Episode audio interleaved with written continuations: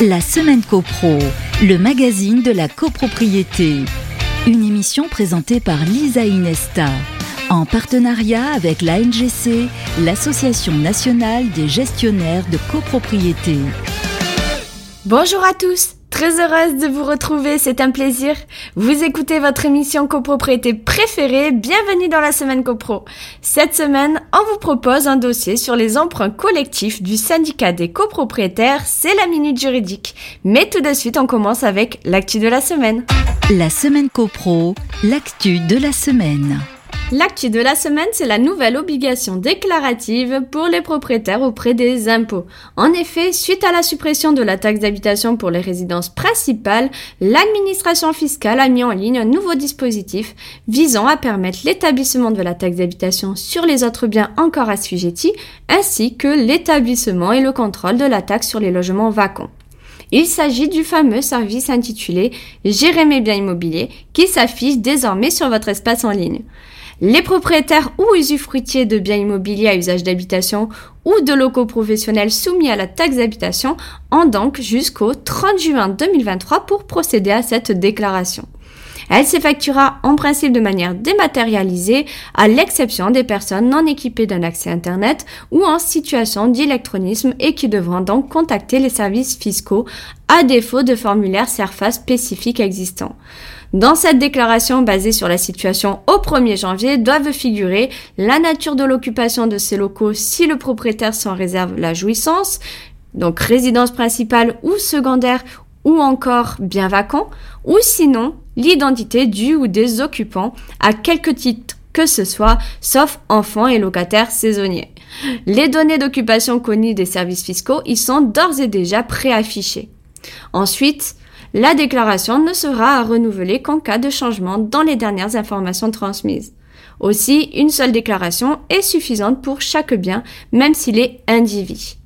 En cas de vente, l'obligation de déclaration incombe bien sûr à l'acheteur en tant que nouveau propriétaire du bien.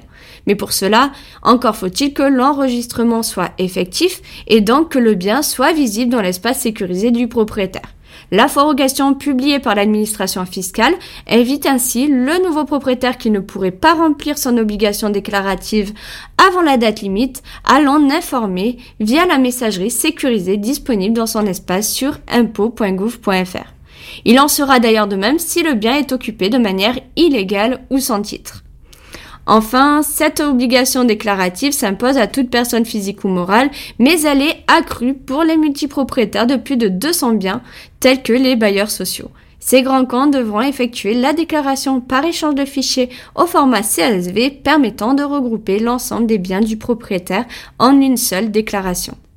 Pour toute question, n'hésitez pas à consulter la FAQ sur le site des impôts et, si besoin, à contacter la DGFIB, notamment en cas d'erreur ou d'omission sur les caractéristiques de votre bien. Attention, le défaut de déclaration ainsi que l'omission ou l'inexactitude des renseignements fournis sont passibles d'une amende fiscale de 150 euros par local, de quoi inciter à la vigilance. Ainsi va l'actualité, on passe à la minute juridique. La semaine copro, la minute juridique. Parlons aujourd'hui des emprunts collectifs souscrits au nom du syndicat des copropriétaires et soumis aux articles 26-4 à 8 de la loi du 10 juillet 65.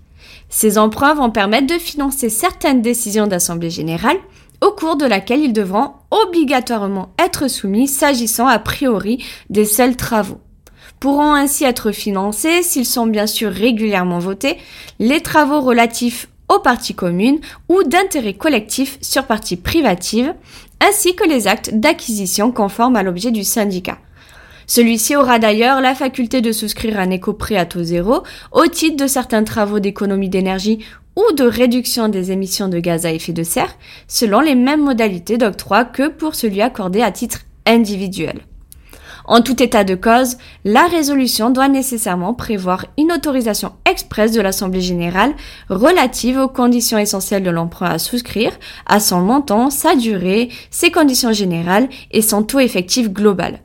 À cet effet, la convocation comprendra pour la validité de cette décision les conditions générales et particulières du projet de contrat et la proposition d'engagement de caution, mais également, pour l'information des copropriétaires, une présentation générale des principales caractéristiques du recours à l'emprunt collectif. Mais à quelle majorité l'emprunt collectif doit-il être voté? Tout dépendra de son objet ou de ses modalités.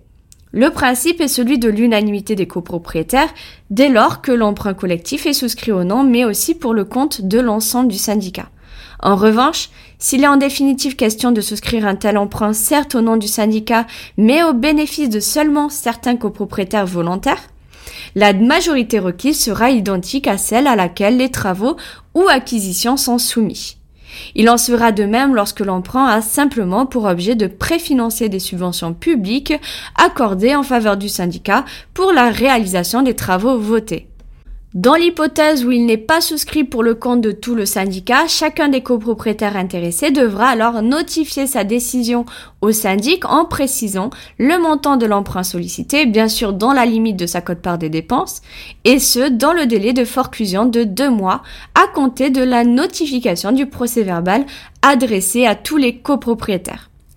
Ce délai devra également être respecté par le syndic avant de pouvoir signer le dit contrat de prêt. Le montant de l'emprunt est bien sûr plafonné à la totalité des codes-parts de travaux dus par les copropriétaires participants. En principe, ces derniers devront contribuer au remboursement du prêt et au paiement des intérêts, frais et honoraires afférents directement auprès du syndicat en fonction du montant pour lequel ils participent et selon les grilles applicables. Mais il est également possible que les copropriétaires souscrivants soient directement prélevés sur leur compte bancaire si l'Assemblée générale a autorisé le syndic à déléguer à l'établissement prêteur cette faculté. Aussi, le syndic pourra également être autorisé à lui déléguer la mise en œuvre des voies de recouvrement en cas d'impayé.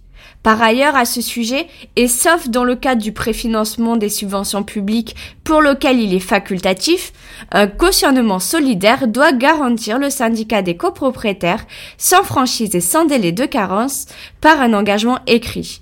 Il pourra s'agir notamment du fonds de garantie pour la rénovation énergétique si l'emprunt vise à financer des travaux d'amélioration de la performance énergétique des logements.